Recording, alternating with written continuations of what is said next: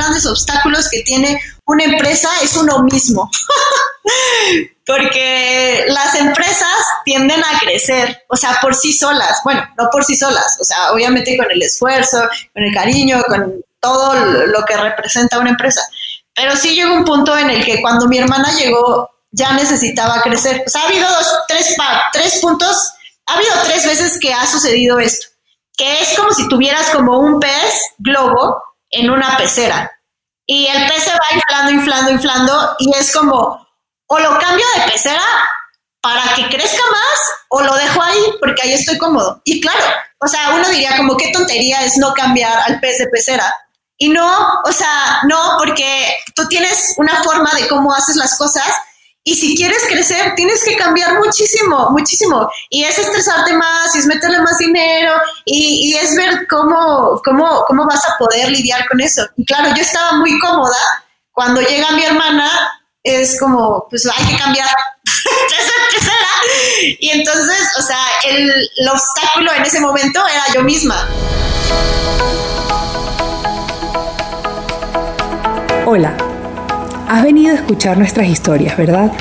Entonces, bienvenido a Cuentos Corporativos, el podcast donde Adolfo Álvarez y Adrián Palomares hacen de juglares y nos traen relatos acerca del mundo de las empresas y de sus protagonistas. Prepárate a escuchar interesantes historias acerca del management, startups, compañías exitosas y fracasos empresariales. Pon a tono tus oídos y disfruta de este nuevo capítulo de Cuentos Corporativos. Y como todo cuento, este también empieza con un había una vez. Que lo disfrutes. Hola a todos y bienvenidos a un nuevo capítulo de Cuentos Corporativos. Somos Adrián Palomares y Adolfo Álvarez y nos sentimos muy contentos de que nos estén escuchando. Como saben, Cuentos Corporativos es un espacio en donde se relatan historias acerca de empresas, con el fin de reflexionar sobre sus miedos, sus retos y las oportunidades que tienen para ser mejores organizaciones. Y dicho esto, comenzaremos con este nuevo capítulo y para hacerlo lo haremos diciendo como es tradición en este espacio. Había una vez una soñadora que quería dejar su huella a través del diseño industrial, carrera que estudia por la Universidad Nacional Autónoma de México, la UNAM, y por la Universidad de Hochschule Bismarck de Alemania. Espero haberlo pronunciado bien. Y bueno, en el ámbito académico, académico logró destacar al ganar la Bienal de Diseño de 2016 y actualmente es parte de la nueva generación de diseñadores en el ámbito latinoamericano. Ella inicia su carrera involucrándose en el diseño gráfico e industrial en diversas empresas e instituciones y en el 2016 decide fundar su propia firma de joyería mexicana de alto diseño llamado Aranza Duque. Aranza Becerril Duque, nuestra invitada, inicia este proyecto con solo 11 mil pesos de inversión y sin ningún conocimiento de negocios o empresas. Su fortaleza era el diseño y el manejo de redes sociales. Inicialmente no encontraba espacio en las joyerías de arte, pero tampoco en los canales comerciales, ya que su propuesta única los hacía parecer extraños en ambos lados. Hoy, Aranza Duque emplea a 15 personas de forma directa y tiene ventas por más de 1.5 millones de pesos en este 2020, teniendo como canales comerciales su página web, marketplaces, joyerías de alta gama y la exportación a varios países. Su concepto es único al manejar joyería de autor interactiva, inspirada en animales, juguetes y texturas de culturas indígenas latinoamericanas. Aranza, un placer tenerte con nosotros. Bienvenida. Hola, muchísimas gracias Adrián y Adolfo por la invitación. Un gusto conocerte. ¿Cómo estás, Aranza? Bien, muy bien, muy entusiasmada. La verdad es que, como les comentaba antes de empezar a grabar, soy súper fan de todo este tipo de podcast, entonces aparecer en uno es como... en este espacio, como bien lo sabes, platicamos de empresas, pero lo primero que nos interesa es conocer a la persona que está atrás de la empresa. ¿Nos puedes platicar un poco quién es Aranza Becerril? Ok, bueno, ahora ya empezamos, empezamos con preguntas existenciales como quién es Aranza, pero bueno, mejor lo pongo desde viéndolo como si fuera otra persona, entonces podría decirles que Aranza Becerril es una persona súper alegre, súper enérgica, eh, realmente creo que puedo decir que soy muy fácil. Y antes de que a todos se les paren los pelos, quiero decir que me refiero a que soy una persona muy fácil de tratar, muy fácil de hacer reír y me encanta platicar con la gente. También me gusta escucharla, es algo que eh, he notado últimamente que se me da. Eh, y debo decir que como algo, como, mis, este, ahora sí que mis defectos es que soy un poco distraída, si no por decir poco, debo decir mucho, y muy desordenada, pero es algo que he sabido sobrellevar con la disciplina. Y es que soy una persona absolutamente disciplinada para absolutamente todo. O sea, soy la persona que se levanta temprano, eh, hace su rutina del CrossFit, eh, me preparo mi desayuno, mi comida, porque aparte soy disciplinada en alimentación, ¿no? Hay como productos que no como, como este, con muchos conservadores, etcétera. Ahí ahora sí como en una onda muy hippie. y este, y esa misma disciplina también la aplico con todo lo que aprendo, o sea, con todo lo que hago y con todo lo que me gusta hacer. ¿no? Este, por lo mismo de que creo que tengo, soy una persona muy competitiva, no me gusta dejar las cosas como al, ah, pues ya tomé la clase de fotografía o ya tomé la clase de esto, no. Es como, ahora lo domino y lo tengo que dominar porque así tiene que ser, porque me gusta que las cosas acaben súper bien. ¿A qué hora te despiertas todos los días? Ah, ya me quemaste porque yo digo temprano, no es tan temprano. Bueno, ahorita en la pandemia tuve que invertir mis horarios y me estoy despertando a las siete y media de la mañana. para, mí, para mí es súper temprano. ¿Y qué otras cosas le has inyectado a, la a tu vida personal para poder sobrellevar esta pandemia que estamos viviendo en el año 2020? Ay, pues yo no termino de aburrirme. La verdad es que este para mí fue un tiempo en el que este que no estoy perdiendo cosas, no, no estoy perdiendo el tiempo en cosas que no me gustaban tanto, ¿no?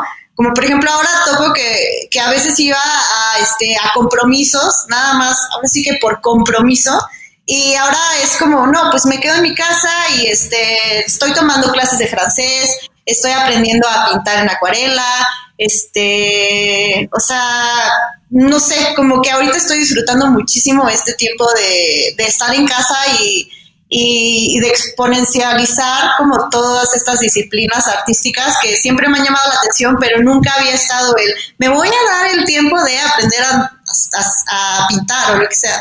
Entonces, creo que, creo que en general he sabido sobrellevarlo con este tipo de, de cosas que he aprendido.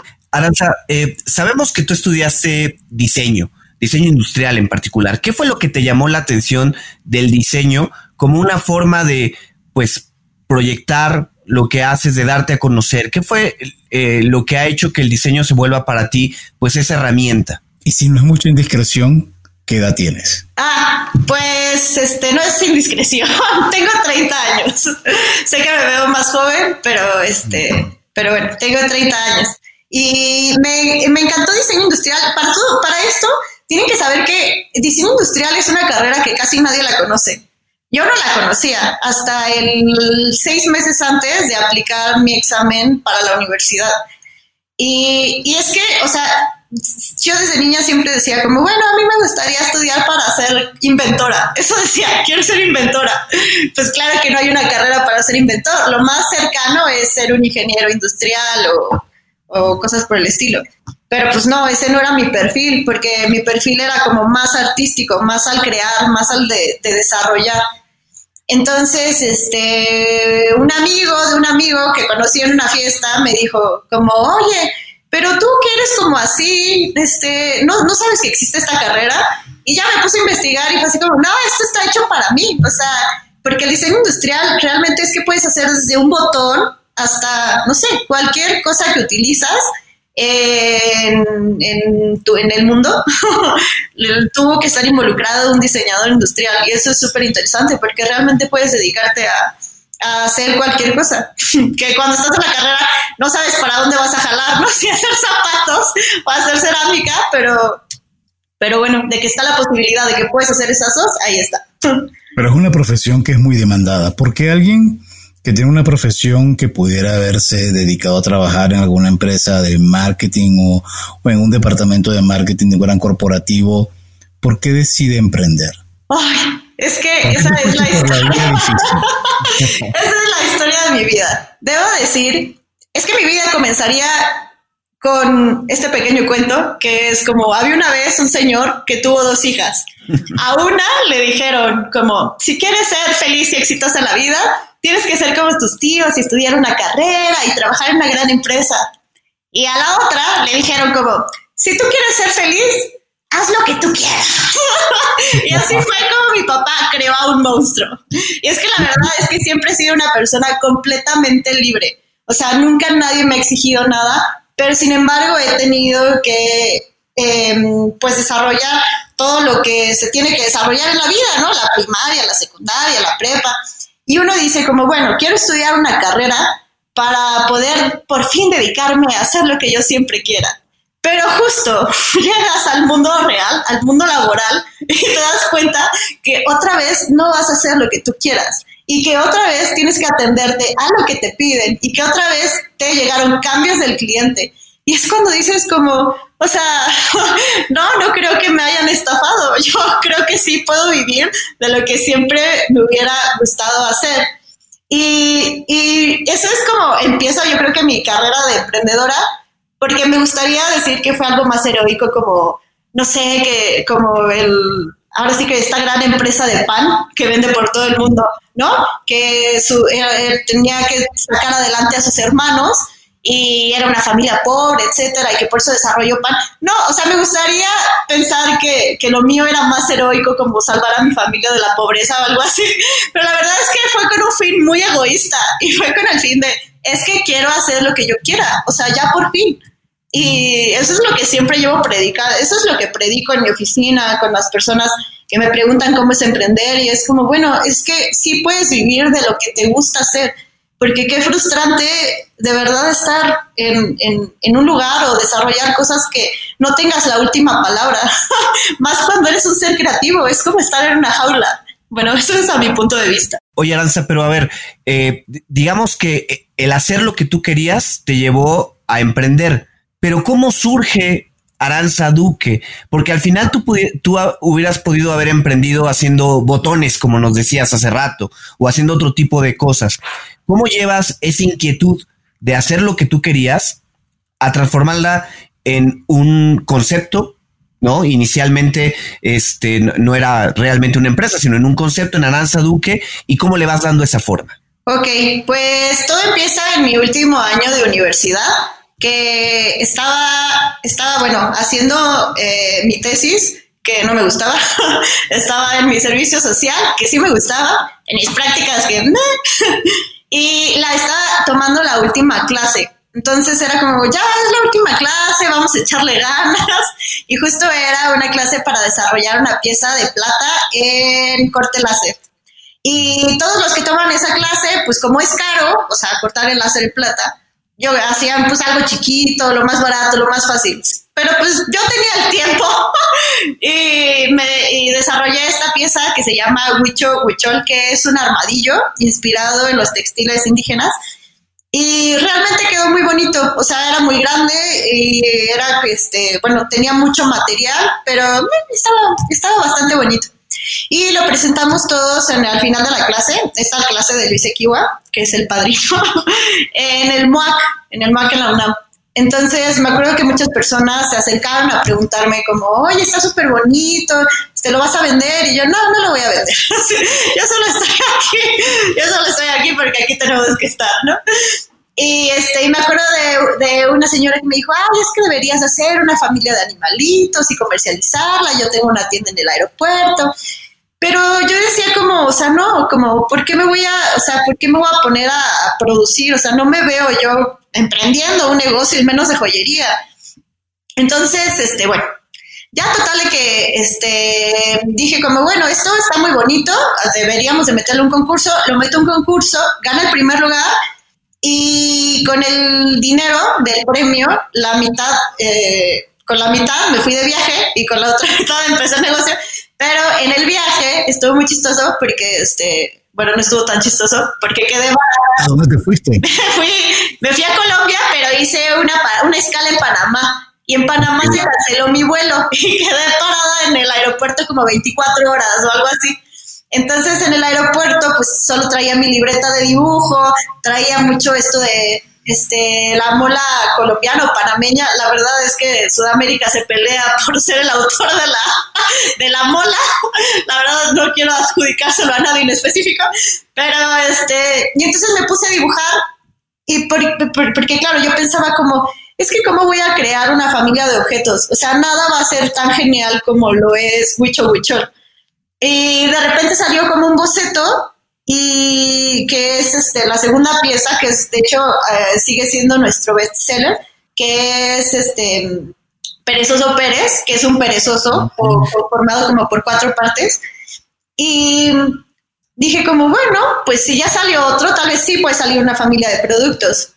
Y entonces lo, lo, que hice, bueno, era como mi distracción de parte de la tesis, porque te digo que no la disfrutaba mucho. Entonces, al mismo tiempo, yo tenía este proyecto del cual no había, solo se lo enseñaba a muy poquita gente. A mí me daba muchísimo miedo, o sea, me daba miedo como enseñárselo a la gente, que dijeran como, ay, pues está chistoso, algo así. Pero pues yo tenía como, pues comentarios como, es que sí está buenísimo, sí deberías de venderlo, etcétera. Bien, Aranza, entonces nos contabas que estabas en Panamá, detenida tu vuelo 24 horas, defines que sí vas, la, si hay la posibilidad de hacer una nueva línea de productos. Cuéntanos, ¿qué se te ocurrió? Entonces lo que hice fue sacar un prototipo de cada uno de los diseños, solo uno, y lo subí a Instagram y a Facebook. Así, nada más, con las fotos muy bonitas que les había tomado.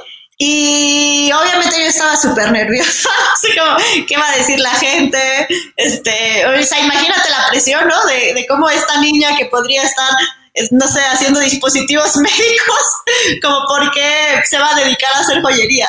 Pero pasó todo lo contrario. O sea, de verdad, yo creo que no había pasado ni una hora y ya tenía este, 300 este, followers. La gente me empezó a felicitar y lo más chistoso es que me empezaron a llegar los pedidos. pedidos de piezas que yo no tenía. Porque, ah, ya después leí que lo que yo había hecho era un producto mínimo viable. ¿No? O sea, yo no había producido nada, yo solamente había lanzado los prototipos para ver si a la gente le gustaba y fue como se empezó a vender sin que existiera nada. Y ya pues tenía que decirle a los clientes como, ay, no, es que fíjate que ya se agotaron, si me esperas semanas. Eso fue en el 2014, que fue cuando empezó todo. Pero, pero oye, según entiendo, eh, Aranza Duque se creó en 2016 ¿Estuviste vendiendo del 2014 al 2016 eh, por tu cuenta de manera este, inicial? Ay, no, es que ya me perdí. Sí, no, desde el 2015. Más bien solo fue desde el 2015 hacia, hacia el 2016.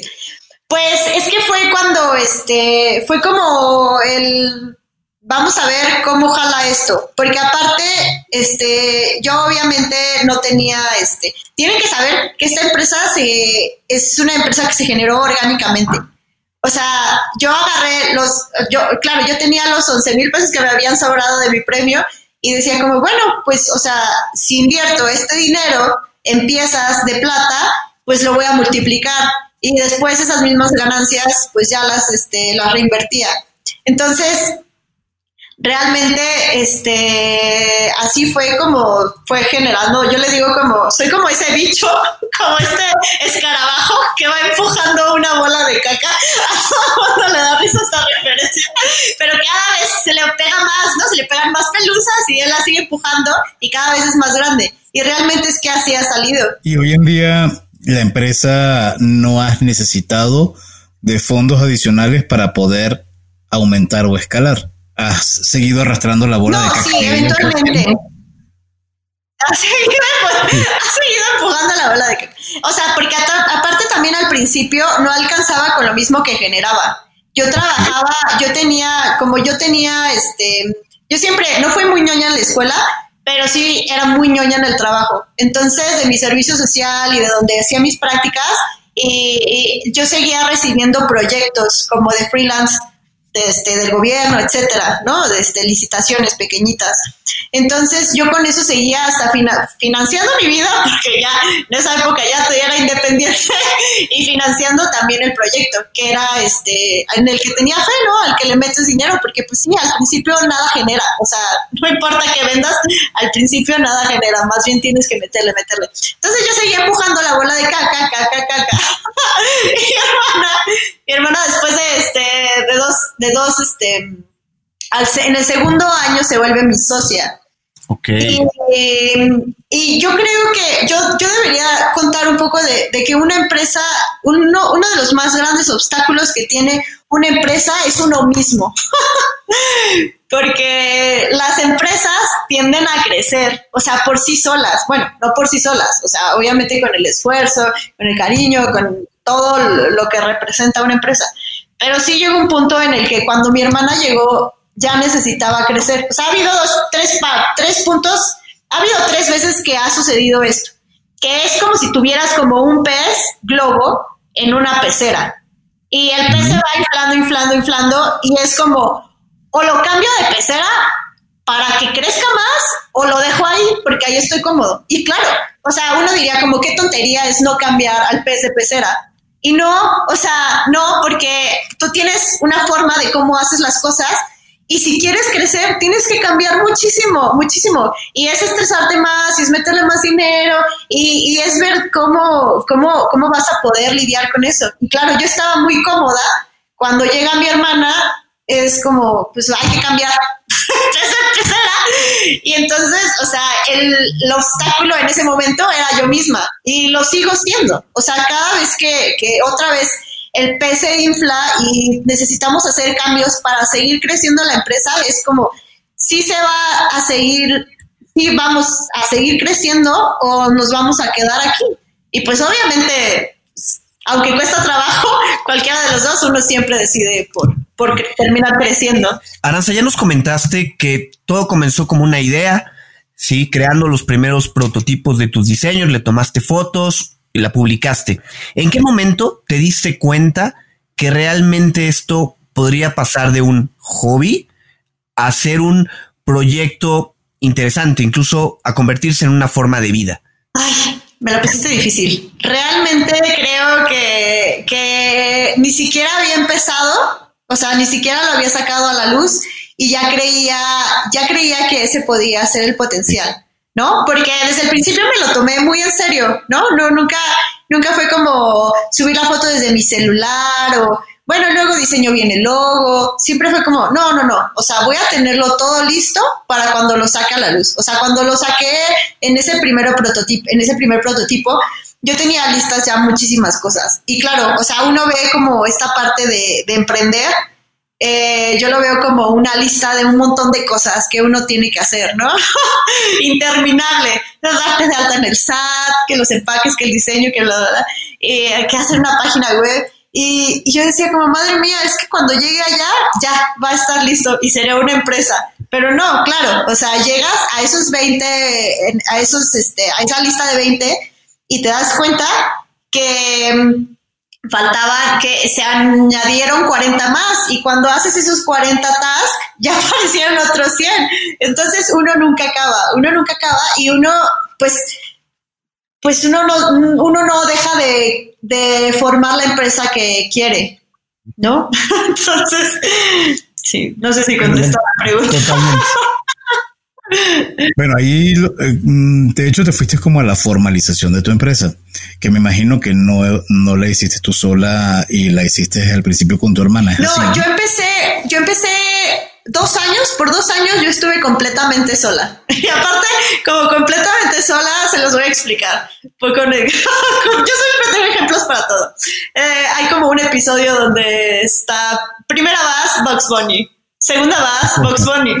Tercera vas, Box Bunny. Y es que así era yo. La verdad es que fue súper difícil al principio porque yo era la que producía, yo era la que diseñaba, yo era la que, este, yo era incluso la que salía a vender, la que iba a tocar las puertas y decía a las tiendas como, ay, este, oye, te, te vengo ofreciendo ese bonito producto.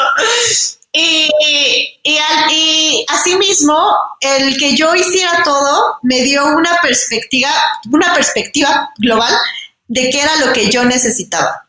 Por ejemplo, eh, el que yo fuera, por ejemplo, yo iba a repartir a las tiendas los viernes, que yo decía, ah, no voy a tardar tres horas. no me tardaba tres horas. A veces daban las ocho de la noche y yo no había acabado ni siquiera las cuatro tiendas que tenía que visitar. Y era precisamente porque en esa afán de ser muy amable, las personas me hablaban. E incluso los vendedores de las tiendas se acercaban a mí como, tú eres Aranza, y era muy padre porque me platicaban como qué era lo que les gustaba a los clientes, qué era lo que les llamaba la atención, este, les decía que ellos me decían cómo es que les vuelve loco, y, y de eso yo tenía, obtenía muchísima información.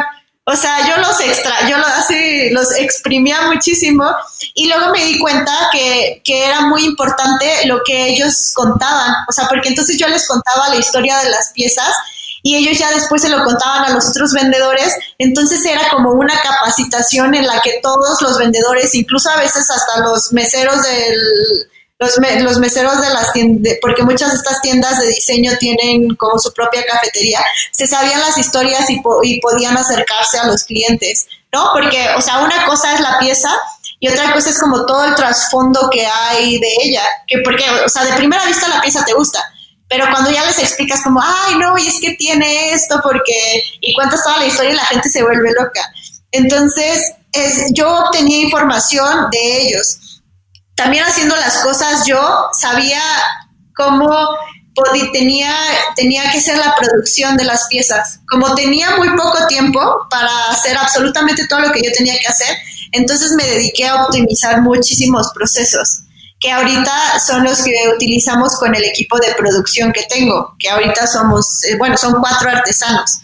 Entonces, este, entonces uno tiene que saber hacerlo todo y no es porque lo tengas que hacer. De hecho, en todos los libros de emprendedorismo te dicen, no lo hagas tú, pero yo lo hice precisamente, o sea, afortunadamente lo hice porque entonces yo puedo así delegar, que delegar es algo que también, o sea, otro obstáculo en mi vida o sea, para mí era como nadie lo puede hacer mejor que yo. No, pues claro que sí. Más bien tienes que lograr que las demás personas puedan hacerlo igual que tú. ¿Qué vas a hacer para que eso suceda? ¿No? Entonces, sí. y de, de toda esta historia, porque nos estás contando la parte difícil, pero sigue siendo la parte muy bonita. ¿Cuál es la parte oscura, la parte donde en algún momento hasta pudiste haber llegado a pensar de decir, no, ¿sabes qué? Yo esto mejor lo dejo hasta aquí, voy a aprovechar que no está tan avanzado, cierro, mando mi carta al SAT y se acabó y me dedico a trabajar tranquila en una empresa y no sigo sufriendo. ¿En qué momento pasó eso? Ay, no, ya me voy a poner a llorar. Pasó tantas veces. pasó muchísimas veces. La verdad es que este o sea, o sea, una de, hasta en una de ellas era como el vete a vivir España, la vida de ensueño con el amor de tu vida. Y fue así de, no, yo prefiero regresarme a México y porque, pues, o sea, realmente al principio no lo veía, como todo el potencial que había, ¿no?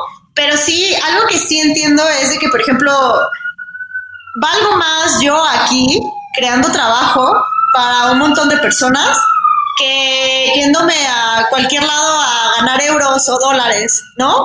o sea, que, que cada vale más. Y claro, yo, o sea, tuve muchísimos, o sea, muchísimas veces yo aventé la toalla, pero afortunadamente siempre había alguien muy sabio cerca de mí, que no puedo decir fue una persona, sino fueron muchas personas alrededor de estos cinco años que cuando yo aventaba la toalla, agarraba la toalla y me la ponía enfrente y me la ponía en la mesa así como, bueno, toma, por si algún día quieres volver a agarrarla. y claro, mi berrinche duraba yo creo que menos de un día. Pero sí, es muy difícil, es muy difícil porque, porque emprender es como, son tantos obstáculos y también son como yo, yo digo como, no, no, no es como una pista de obstáculos normal, de este, olímpica, ¿no? Donde solamente esperas las vallitas estas para saltar, no.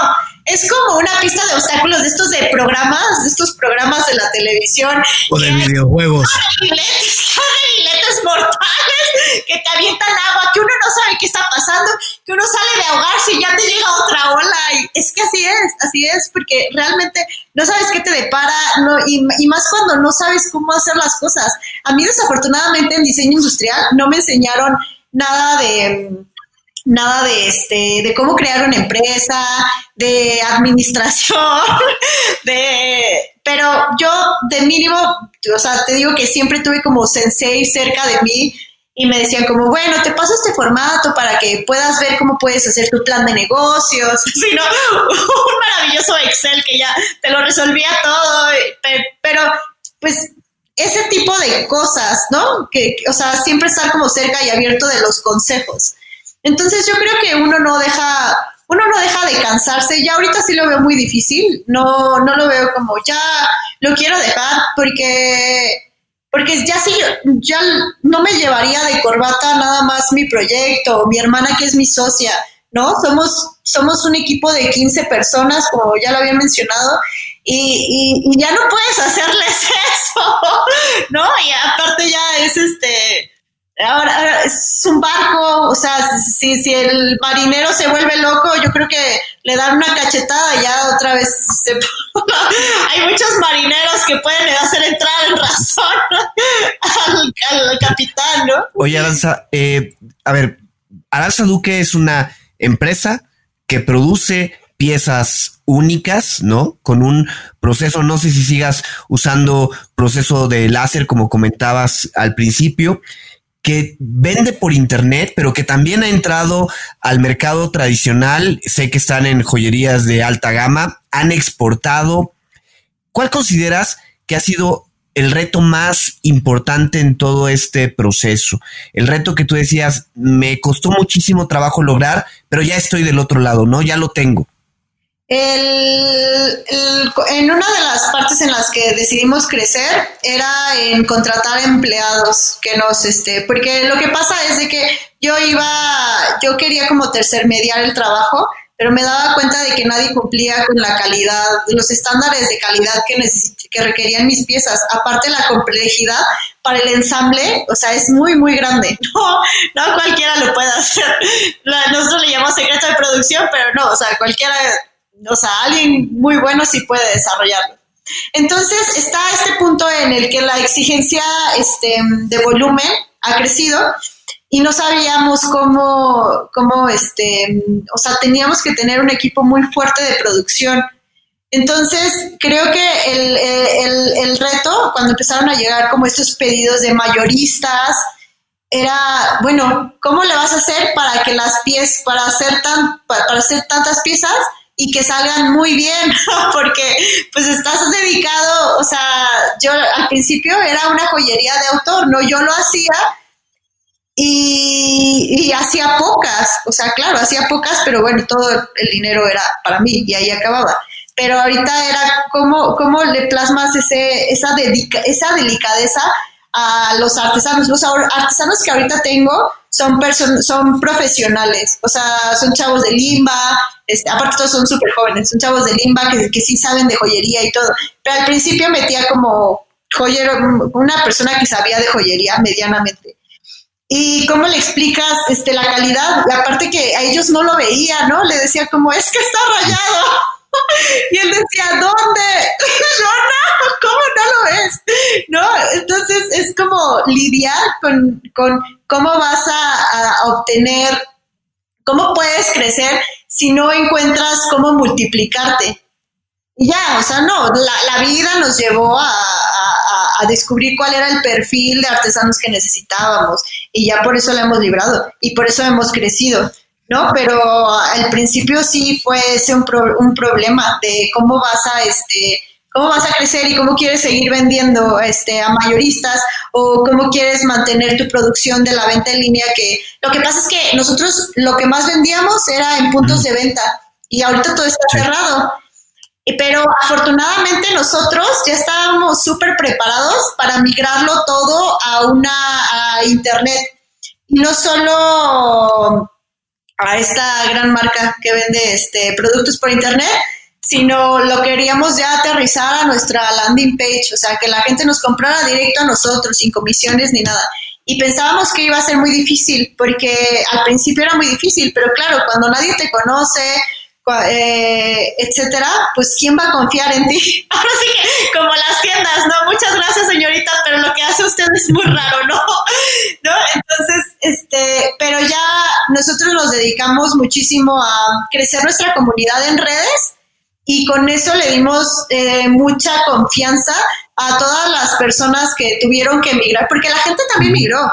O sea, las, muchos de los que nos están comprando eran solamente personas que nos compraban en los puntos de venta este, cuando iban a pasear a San Ángel una tarde, ¿no? O sea, o por ejemplo, nuestro, nuestro, nuestros mayores vendedores son los extranjeros.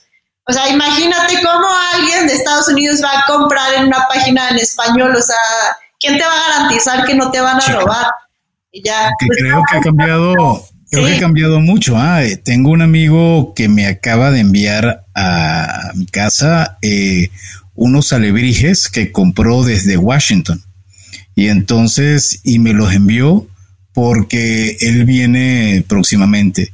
Lo que quiero decir es, este es un americano que se metió en una tienda en línea de artesanía mexicana y él prefirió comprarla en línea que comprarla y venir acá a México, ir a la ciudadela o ir a los tipos de lugares como comunes. Entonces, creo que como que gracias al gran digitalizador mundial de 2020 que fue el COVID, eh, se ha habido, ha habido ese empuje a que no solamente las grandes, los grandes retailers de internet como Amazon o Mercado Libre, Linio, sino que ahora Aranza tiene la posibilidad de construir su propia marca. Ahora la gran pregunta es, ¿cómo estás haciendo tú para construir tu marca? ¿Qué, qué estás ejecutando para que la gente conozca tu, marca? Bueno, desde, desde un principio, a pesar de que no teníamos tantos seguidores, este, siempre le echamos mucho, mucho a las redes, Eh, siempre el contenido que tenemos siempre fue como súper cuidado, súper curado, este, y, eso al final, o sea, a pesar de que yo creo que mucha gente decía como, ¿para qué invierte tanto esfuerzo, tanto tiempo en las redes? Porque se nota, ¿no? Te metes y, las fotos están pensadas y todo. ¿Para qué inviertes tanto? O sea, antes, ¿no? Cuando, cuando no era, la venta en línea no era nada. No, no era nada, ahora ya lo veo, no era nada comparado con lo que es ahorita. Entonces, este, ahorita sí que es, hay que aprovechar como todo estas plataformas, como lo es Facebook e Instagram, para llegar a la gente, porque ya no solo, o sea, ahorita no le estamos llegando al turista perdido de San Ángel o de San Miguel Allende o de Guanajuato, sino le estamos llegando a todo el mundo. y es que de verdad el boca a boca, el boca a boca es importantísimo, ¿no? Y ahorita de, que la gente este, comenta, ¿no? Como, ay, fulanito de tal, mira esto. Entonces la misma gente te va, te va dando como ese nombre o te va dando esa difusión. Y, y, al final de cuentas también es exponencial, ¿no? Por ejemplo, clientes que van, este, tenemos nuestro showroom, no, este, y recibimos a las personas. Y muchos de ellos nos dicen como, es que recibí un regalo tuyo y después me encantó la marca y ya esta es como la quinta pieza. Y entonces son los mismos clientes que creo que van haciendo de Aranza Duque el nombre, ¿no? O sea, son ellos mismos que están difundiendo nuestro trabajo, que nos están comprando y que nos están este, compartiendo. Y, por ejemplo, cuando... Eh, claro, nosotros que recibimos también como mensajes de, clientes de todo, de, todo el mundo de verdad, y tal vez no que lo compran en línea, sino que lo compraron en otra vez en San Miguel Allende y lo llevaron allá y se lo muestran a sus familiares y, ves como todo, todos estos, este, cuando nos metemos a la página a ver las entradas de todo el mundo del mapita, es como, wow, es que hemos llegado a lugares recógnitos y es la gente, porque no somos nosotros, nosotros lo ponemos como, ay, vamos a poner publicidad en Shanghai a ver quién nos compra. O sea, no, eso no sucede. Qué padre, qué bueno. Oye, Aranza, siempre se platica, siempre se toca el tema de la soledad del emprendedor, ¿no? De que emprender es un proceso muy solitario, muy complejo al principio, em, que cuesta trabajo encontrar con quién rebotar esas ideas. ¿Tú cómo manejaste esta parte de la soledad del emprendedor? ¿Te tocó vivirla o este o en tu caso no no no fue un tema que recuerdes? Sí, la soledad del emprendedor. No sabía que existía ese término, pero ahora sé que lo sufrí. ahora, sé que lo sufrí. Y es que, mm, claro, cuando tú tienes una idea, un proyecto, por ejemplo, esto yo lo inicié y lo desarrollé completamente yo sola, pero no fue, así, o sea, al principio yo le decía a la gente como, ay, oye, es que tengo esta idea y no te gustaría y no, como que siempre se queda como en ese tipo de los cuates de, de nos vamos a cuerda el próximo fin, sí, y al final no se armó nada, pues así es la gente cuando le platicas de un proyecto emprendedor. ¿No? Porque, ¿sabes qué? Porque significa esfuerzo, necesitas tiempo y necesitas mucha disciplina. es que en este mundo, al parecer, creo que soy la única persona que tiene esa disciplina o al menos esa necedad de hacer las cosas. Entonces, Claro, o sea, yo pasaba, yo disfruto mucho ahorita que tengo un equipo increíble en la oficina, porque yo les digo como, güey, es que imagínense, o sea, yo estaba aquí sola, no esperaba ningún correo, ninguna queja, ninguna compra en línea, o sea, yo por eso diseñé tantas cosas, ¿no? Porque me dicen, ¿por qué tienes tantos diseños en tan poco tiempo? No tenía nada más que hacer. ¿Qué te digo? ¿No? Este, ocupaba todo este tiempo, por eso, pues, eh, mi único acompañamiento eran de verdad los podcasts, por eso me, me gustan mucho. Si escuchaba, de mis favoritos está Sergio Fernández, que siempre lo recomiendo. Y y no sé, o sea, sí, sí, sí, sí encuentro esa parte en la que estás haciendo algo y, no sabes si, también si en algún momento dejarás de estar solo, ¿no? Si en algún momento eh, vas a poder contratar a alguien, va a unirse, unirte a alguien conmigo. O sea, creo que mi hermana, mi hermana cuando llegó conmigo, que fue a los dos años precisamente a ser mi socia, o sea, yo creo que yo ya estaba ya en el, en el borde de en el borde de la crisis existencial de la soledad del emprendedor. entonces sí, sí vino a salvarme y ahorita, ahorita que la oficina está llena de gente y siempre están entrando clientes y me tuve que, o sea, no, no, no, sé si tengo, si tengo una llamada, es como, sabes que no, no, mejor me salgo porque de verdad es que aquí hay mucho ruido. O sea, eso es como, como muy bonito saber que, saber que ahí estuvo y que ahí estuviste contigo mismo. Y ahora vienes a la otra parte porque te escuchamos y estoy seguro que Adrián tiene la misma, el mismo sentimiento que yo. Eh, te hemos visto en, en, en, en muchos otros casos, Aranza. O sea, te hemos visto diseñando ropa, te hemos visto diseñando aguas, te hemos visto, o sea, todo es, todos son, ustedes son muy parecidos. Y ahora viene la otra parte, que es escalar. Y escalar implica que no estás haciendo un negocio solamente para que se venda en dos o tres lugares, sino que seguramente lo quieres multiplicar por cinco, lo quieres multiplicar por diez, o incluso te pueden hasta comprar para multiplicarlo por mil. ¿Qué piensas de eso? ¿Hacia dónde va tu emprendimiento? Bueno, pues uh, ahora que me, que me, doy cuenta, antes pensaba que el poder de la marca lo tenían los 11 puntos de ventas que teníamos, ya no me acuerdo si eran 11, ahora son 15, ahorita son menos porque obviamente les pedimos las piezas porque están cerrados, pero una piensa que ellos eran los que nos daban la fuerza y ahorita nos dimos cuenta que la fuerza la teníamos nosotros mismos, o sea, que siempre debimos de voltear a ver nuestra misma plataforma, nuestro, este, nuestra forma de vender a través de las redes y, también algo que, que, que, hemos aprendido es de que al final el público en México eh, lo podía apreciar así como lo apreciaban los otros, este, así como lo apreciaban los extranjeros.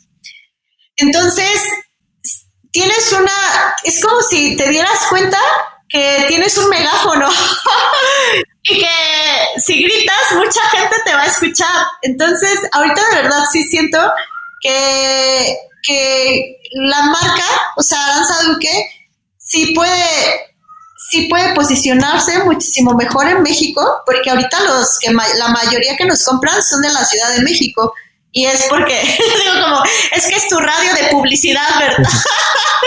pero, pero, pero yo creo que, que, por ejemplo, con este, los compradores mayoristas, o por ejemplo, el que la gente, o sea, nos decían, por ejemplo, en las ferias de diseño, como Aranza, es que yo creo que puede sorprender a un mexicano.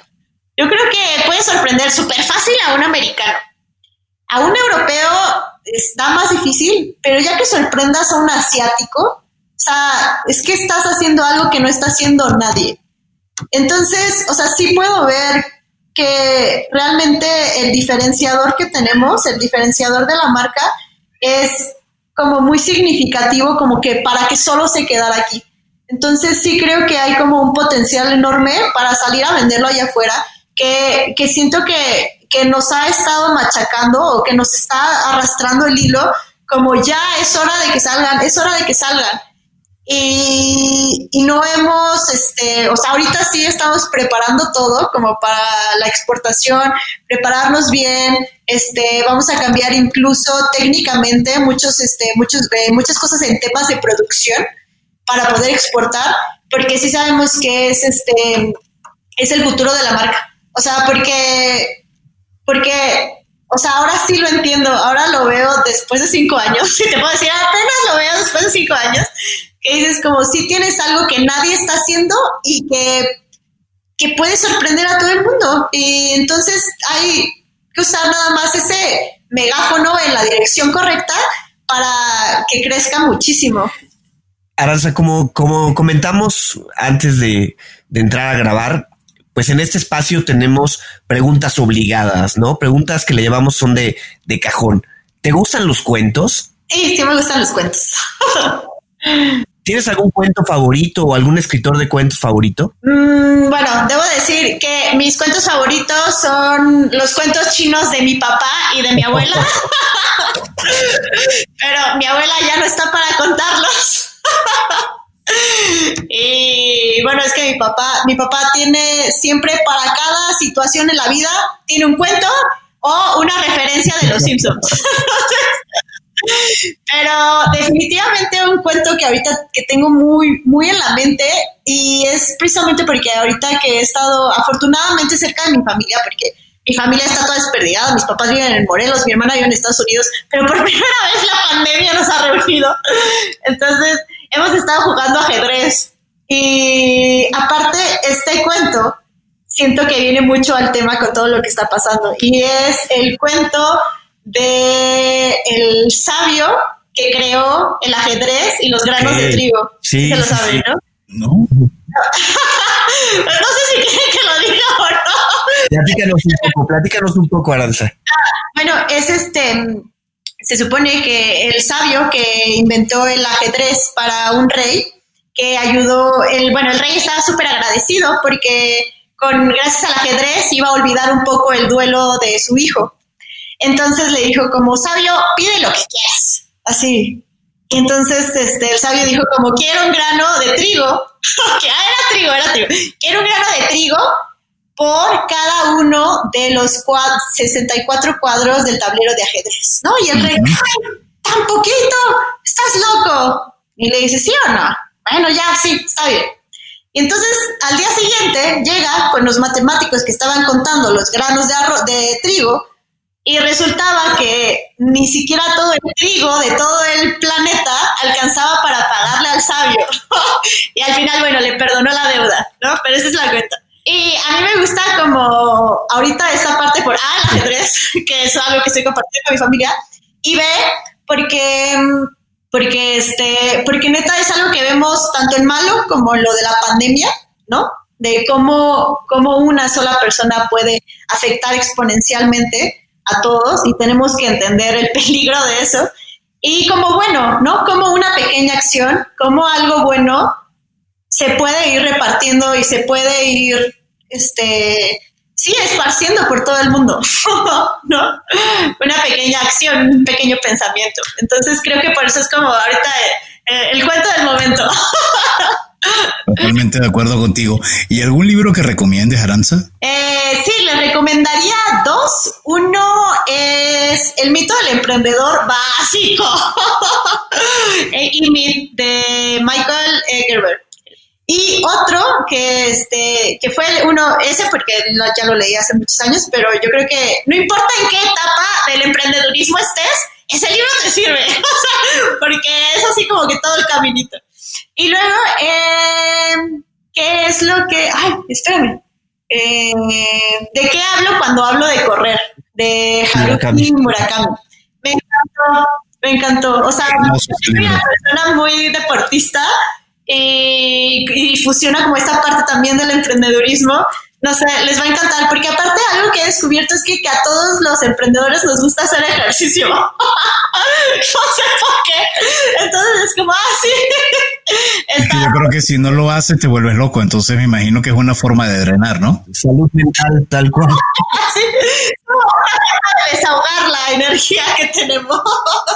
Totalmente. Totalmente. Oye, Aranza, ¿dónde, ¿dónde te pueden contactar nuestros cuenteros? ¿Dónde pueden llegar contigo? Bueno, pues pueden buscarnos en nuestras redes sociales como Aranza Duque, es Aranza con Z, Duque con K. Nos pueden encontrar en Facebook, en Instagram o mandarnos un correo. De hecho, este, si alguien está escuchando esto y le pareció interesante o divertido, háganoslo saber en el correo de contacto arroba aranzaduque.com. Perfecto.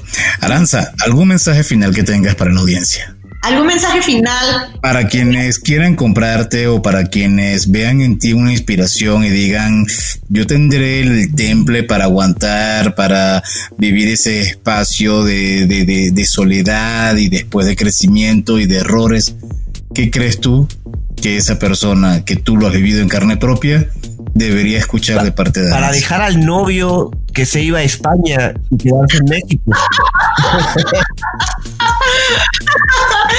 no, yo, yo, yo creo este que lo que tú haces es lo que más te va a dejar en esta vida, o sea, por dentro, como persona.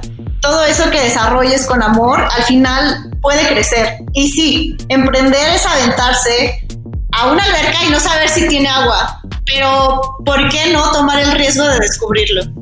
Excelente. Aranza, muchísimas gracias. Será Aranza Becerril Duque. Por gracias por habernos acompañado en este episodio y a ustedes por escucharnos. Si les gustó este episodio, por favor, no duden en suscribirse en su plataforma y calificarnos con cinco estrellas. Les recordamos que Cuentos Corporativos es un podcast producido por Adolfo Álvarez y Adrián Palomares. La edición de sonido está a cargo de Audica Producción y en la creación de contenido y soporte de producción contamos con el apoyo de nuestra compañera Evangelina García. Y como siempre decimos, las empresas, sin importar su origen, razón de ser o tamaño, tienen todas algo en común. Están hechas por humanos. Y mientras más humanos tienen, más historias que contar. Y todo cuento empieza con un había una vez. Nos escuchamos en el próximo capítulo. Muchísimas gracias, Aranza. Gracias. Gracias por habernos acompañado en este capítulo de Cuentos Corporativos. Ojalá que esta historia haya sido de tu agrado y sobre todo que te lleves ideas y experiencias que puedas aplicar en tu propio universo empresarial. Esperamos que nos escuches nuevamente y recuerda, todos los cuentos comienzan con un había una vez. Hasta la próxima.